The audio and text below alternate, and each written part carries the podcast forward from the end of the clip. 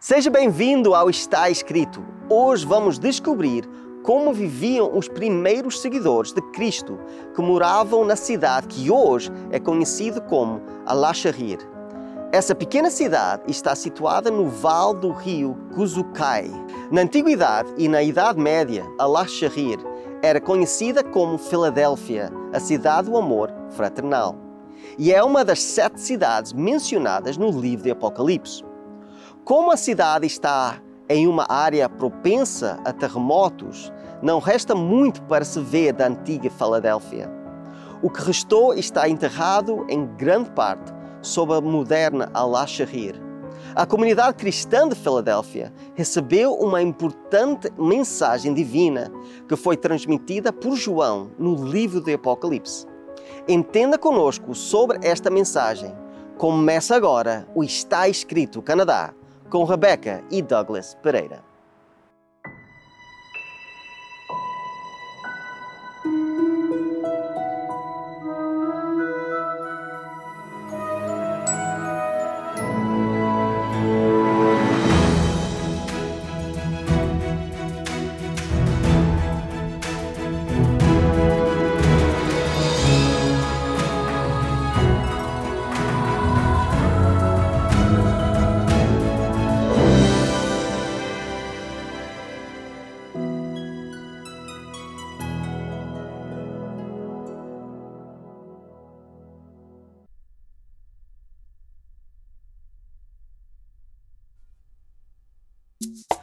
De Al-Shahir, com quase 50 mil habitantes, fica em um terreno elevado, comandado a planície extensa e fértil do rio Gedis, conhecido como rio Hermo na antiguidade, apresentando uma aparência imponente quando visto à distância.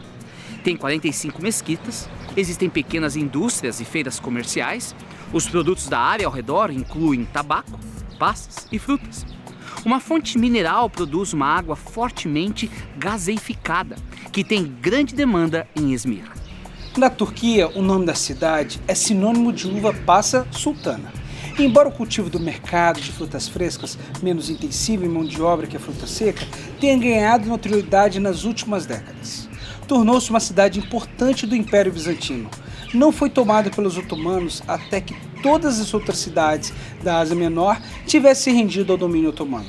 Uma parte da cidade foi queimada durante a Guerra da Independência Turca, entre 1919 e 1922.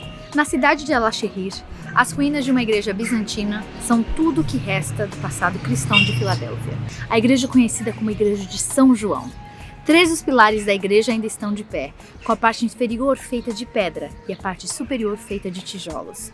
Algumas das pinturas a fresco do século XI, em péssimo estado, dificilmente são discerníveis em alguns dos pilares. Alguns sarcófagos de mármore e lápides, juntamente com grandes colunas e outras peças arquitetônicas, podem ser vistas perto da igreja. A maioria das ruínas romanas e helenísticas da antiga Filadélfia aparentemente morreu embaixo da cidade moderna. Embora alguns restos tenham sido descobertos na antiga Acrópole da cidade.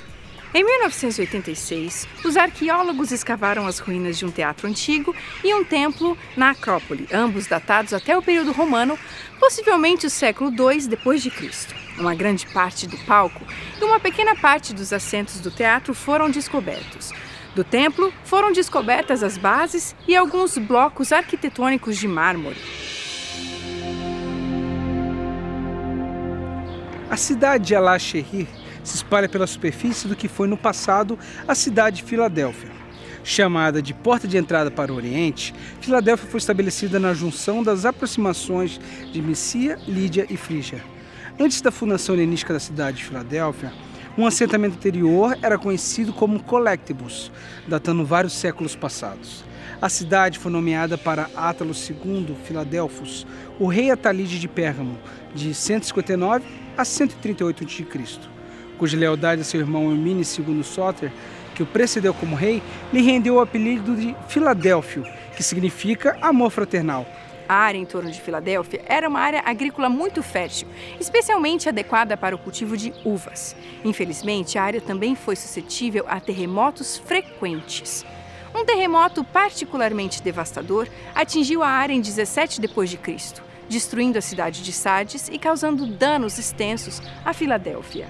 Para ajudar a cidade a se recuperar deste desastre, o imperador Tibério suspendeu o tributo devido a Roma por um período de cinco anos. Em gratidão, Filadélfia tomou o nome de Neo-Cesareia e dedicou um templo a Tibério. Por causa da importância da produção de uvas e vinhos aqui na Filadélfia, o deus principal adorado foi Dionísio.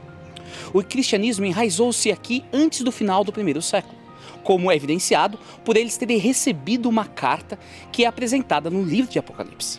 Mais adiante em sua jornada em Troas, escreveu uma carta à igreja de Filadélfia, encorajando as pessoas a permanecer unidas e a apoiar o seu bispo e outros líderes da igreja. Mais tarde, cerca de 155 depois de Cristo, quando Policarpo de Esmirna foi martirizado, alguns membros da igreja de Filadélfia foram martirizados ao mesmo tempo.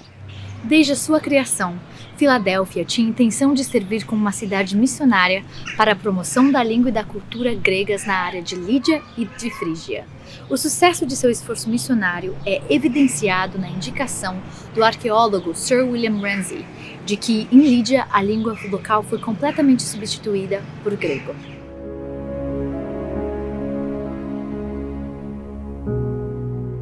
Escreva esta carta ao anjo da igreja em Filadélfia. Esta é a mensagem daquele que é santo e verdadeiro, que tem a chave de Davi.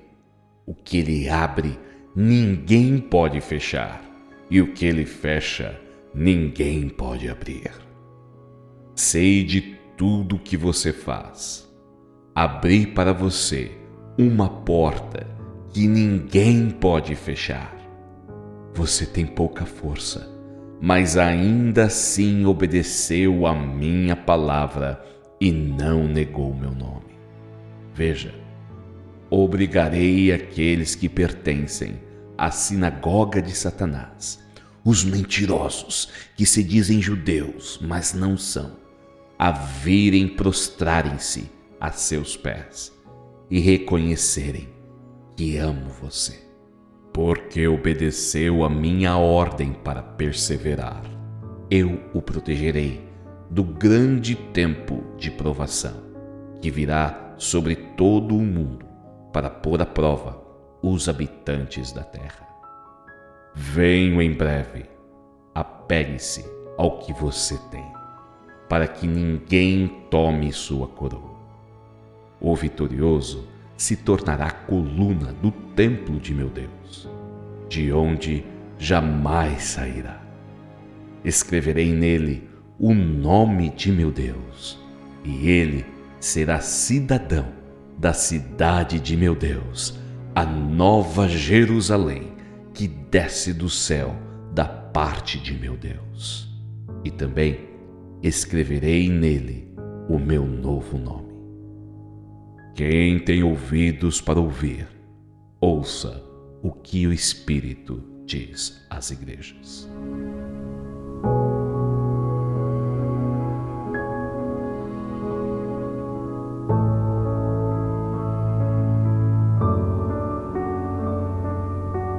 Filadélfia era a mais nova das sete cidades. Abrigava a única igreja, além de Esmirna, a receber observações exclusivamente positivas. De todas as igrejas, a da Filadélfia recebe o maior elogio e nenhuma crítica. Enquanto a igreja de Esmirna testemunhou, apesar do seu empobrecimento, a comunidade de Filadélfia sustentou seu trabalho, apesar do fato de que era impotente diante das forças hostis populares. Essa carta foi enviada para encorajar a igreja em um momento de dificuldade. Como foi o caso em Esmirna, os perturbadores atuais da igreja na Filadélfia parecem ter sido judeus locais. No entanto, uma calamidade de proporções mais amplas estava chegando e Jesus prometeu preservar a igreja ao enfrentá-la. A realidade é que se você segura a mão de Cristo, não importa o que você possa enfrentar, Jesus irá dar forças para você perseverar.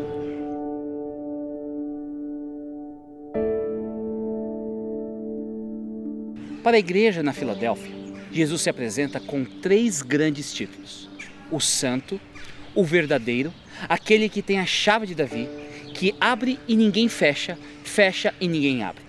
Os títulos dados a Cristo nesta carta não são retirados da visão de Cristo no Apocalipse capítulo 1. No entanto, em outros lugares no Apocalipse, Jesus é declarado como sendo santo e verdadeiro, e também é dito santo e verdadeiro. No Antigo Testamento, a frase o santo se refere a Deus, denotando sua essência divina. Em sua visão, Isaías ouviu o canto dos serafins: Santo, Santo, Santo é o Senhor dos exércitos. Pois assim diz o alto e sublime, que vive para sempre e cujo nome é santo. Eu sou o Senhor, o santo de vocês, o Criador de Israel e o seu Rei.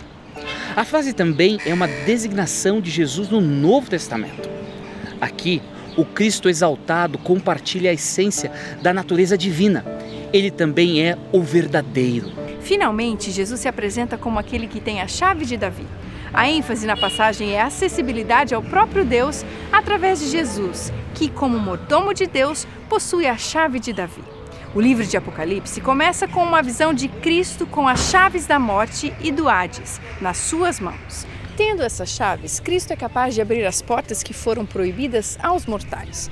Aqui temos, em vez disso, uma citação de Isaías 22, verso 22, que diz: Aquele que tem a chave de Davi, que abre e ninguém fecha, e que fecha e ninguém abre.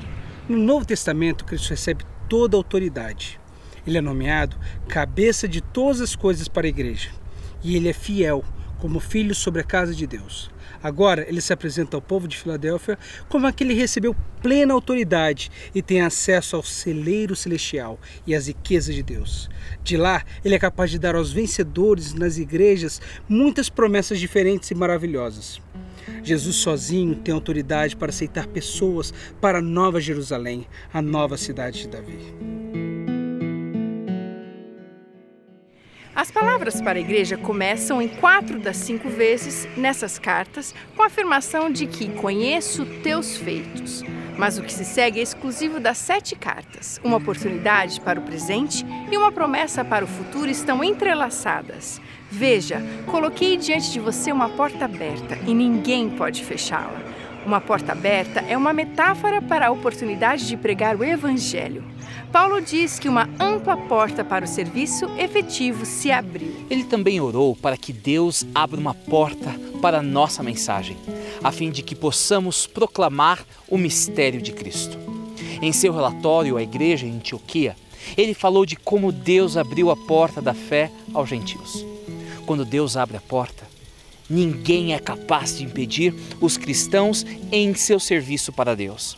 Embora fiel, com uma porta de oportunidades aberta colocada diante deles, Cristo está ciente de que esta igreja tem uma fraqueza significativa. Não é conduzida por uma força dinâmica para Deus, pois tem pouca força. Provavelmente era uma congregação bem pequena e pobre. Enquanto Paulo se alegrou de que Deus abriu uma porta grande e eficaz para o serviço, ele observou que há muitos adversários. Jesus acusou os escribas e fariseus de fechar a porta do reino dos céus para as pessoas. Evidentemente, foi o que aconteceu na Filadélfia. Esta igreja confrontou o mesmo problema que a igreja em Esmirna, com aqueles que diziam que são judeus, mas na realidade são da sinagoga de Satanás. Mas Jesus dá a esta igreja a garantia que ele os ama apesar de sua fraqueza e que ele já está lidando com seus adversários. Deus abriu uma porta, uma oportunidade para você compartilhar seu amor com os que estão ao seu redor. Seus parentes, seus amigos, seus vizinhos, seus colegas de trabalho são o seu campo missionário.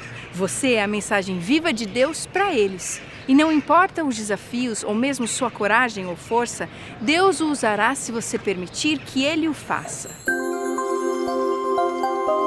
Cristo os elogia porque, apesar de ter pouca força, de fato vocês mantiveram minha palavra e não negaram meu nome. E no versículo 10, são elogiados porque vocês mantiveram minhas ordenanças para perseverar pacientemente.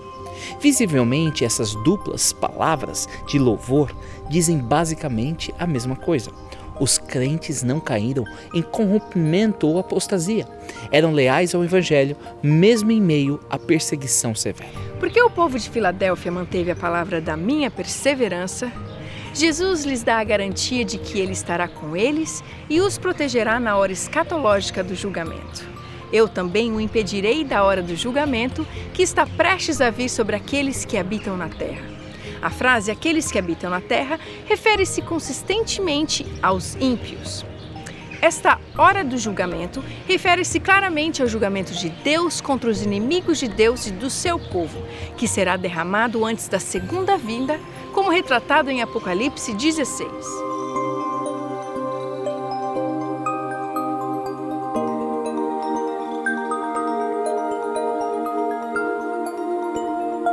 Esta é a segunda carta a receber elogios e nenhuma condenação.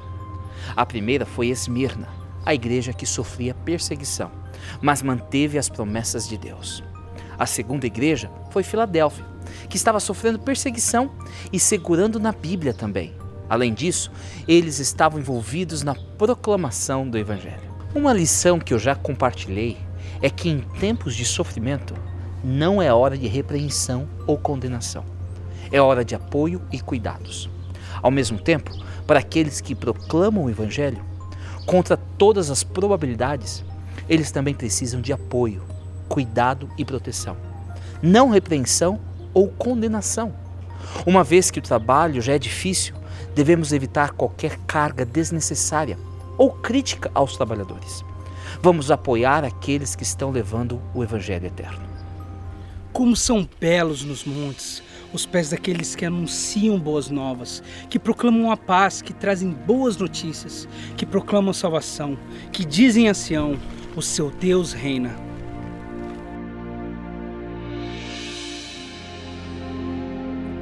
À luz da breve vinda de Jesus, o povo de Filadélfia é convidado a manter-se firme no que eles têm para que ninguém tome sua coroa. A coroa em vista aqui é a coroa dos Estefanos, ou a coroa do vencedor. Sob nenhuma circunstância há ameaça de perder a salvação, mas com a intensidade da perseguição que enfrentavam os filadelfianos, a possibilidade de seguir o padrão dos cristãos de Sardenha, sucumbindo a essas pressões e, portanto, perdendo recompensas, era real. O propósito da admoestação aqui não é perder a recompensa, Apresentando uma perspectiva distinta, William Barclay fornece uma lista de pessoas na Bíblia que perderam o seu lugar para outra pessoa porque foram consideradas indignas da tarefa que Deus lhes havia dado. Esaú perdeu seu lugar para Jacó. Ruben perdeu seu lugar para Judá. Saul perdeu seu lugar para Davi. Judas perdeu seu lugar para Matias. E os judeus perderam seu lugar para os gentios. É uma verdadeira tragédia quando Deus abre uma porta e dá a uma pessoa uma tarefa, então descobre que ele ou ela renuncia ao chamado. Então ele remove essa pessoa e dá a tarefa a outra pessoa. Você aceitou a tarefa que Deus lhe atribuiu? Jesus prometeu fazer do vencedor na igreja na Filadélfia um pilar no templo do meu Deus. Em 1 Timóteo 3,15, a igreja do Deus vivo é a coluna e o fundamento da verdade. Paulo nomeia Pedro, Tiago e João como pilares da igreja primitiva. Um pilar é fixado no templo como suporte. A metáfora de ser um pilar em um templo transmite a ideia de estabilidade e permanência.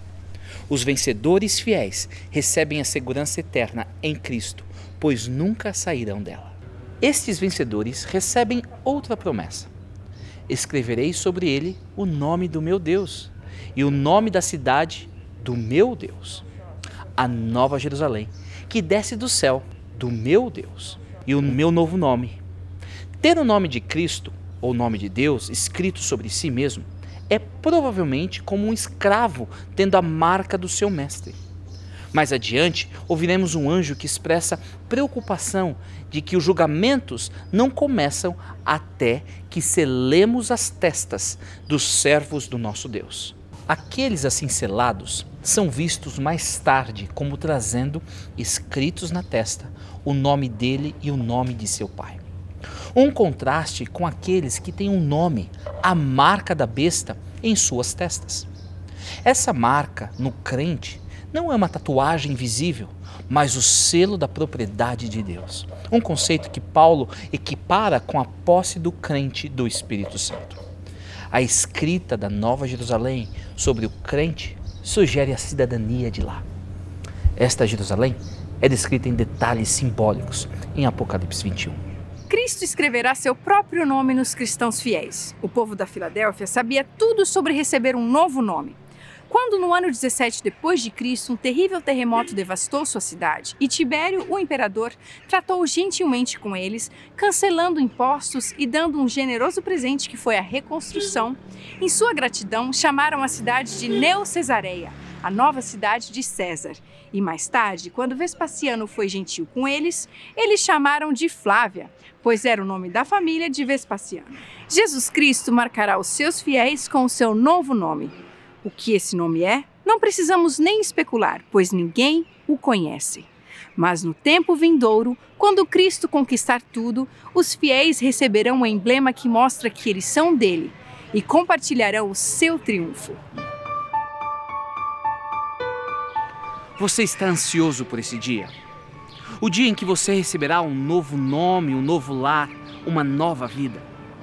Pela fé, eu posso ouvir os passos de um Deus que se aproxima, que está voltando para você e para mim e vai nos levar para casa. Este não é o tempo, o momento de brincar de ser cristão. É hora de submissão, de ser um discípulo dedicado, seguidor do homem de Nazaré. É hora de aceitar o plano de Deus para a sua vida. É hora de ir para casa. Não resista. É hora de se entregar. Preciso me entregar, Senhor. Preciso a ti me entregar. Preciso ouvir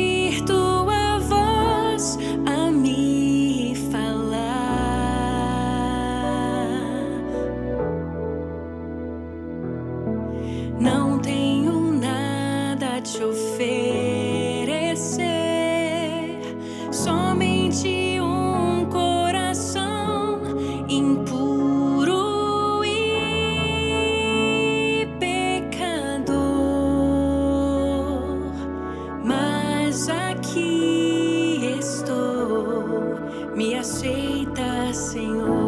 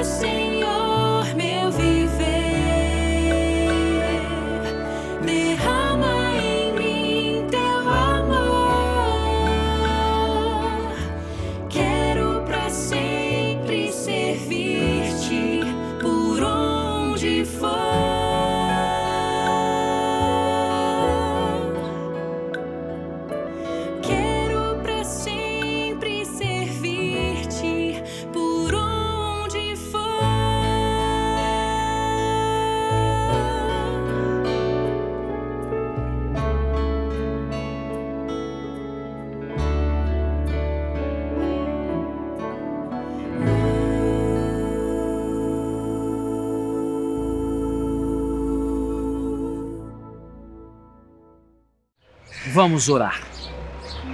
Querido Pai, nesse exato momento, nós queremos consagrar a nossa vida a Ti. Que o nome daqueles que estão ouvindo a minha voz possa estar escrito no livro da vida do Cordeiro. Senhor, que o Senhor possa nos encontrar trabalhando, envolvidos na missão, na proclamação das boas novas de que Cristo em breve irá voltar. Proteja-nos até aquele dia. É no nome de Cristo que nós oramos. Amém.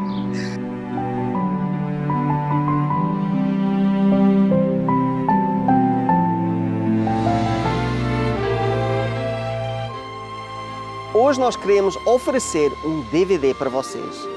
A Última Esperança é um vídeo que vai explicar a grande história, a mensagem da salvação de Deus. É completamente grátis, é só nos contactar com informação que vai ser dada agora. Visite o nosso website www.estaescrito.ca. Lá você terá acesso ao programa de hoje, a todos os programas em nosso arquivo e poderá solicitar gratuitamente nossa oferta de hoje. Se desejar, solicite sua oferta gratuita escrevendo para nós. Está escrito Box 2010, Oshawa, Ontário, L1H 7V4 ou envie e-mail para info@estaescrito.ca. Se preferir, você pode telefonar para 1-800 717 2973. E lembre-se, nosso website é www.estaescrito.ca. Lá também é possível enviar o seu pedido de oração, registrar o seu testemunho e compartilhar nossos programas através das redes sociais.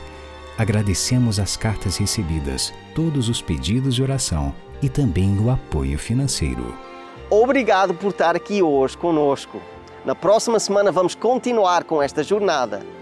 Mas até lá, lembrem-se que está escrito: nem só de pão viverá o homem, mas de toda a palavra que sai da boca de Deus.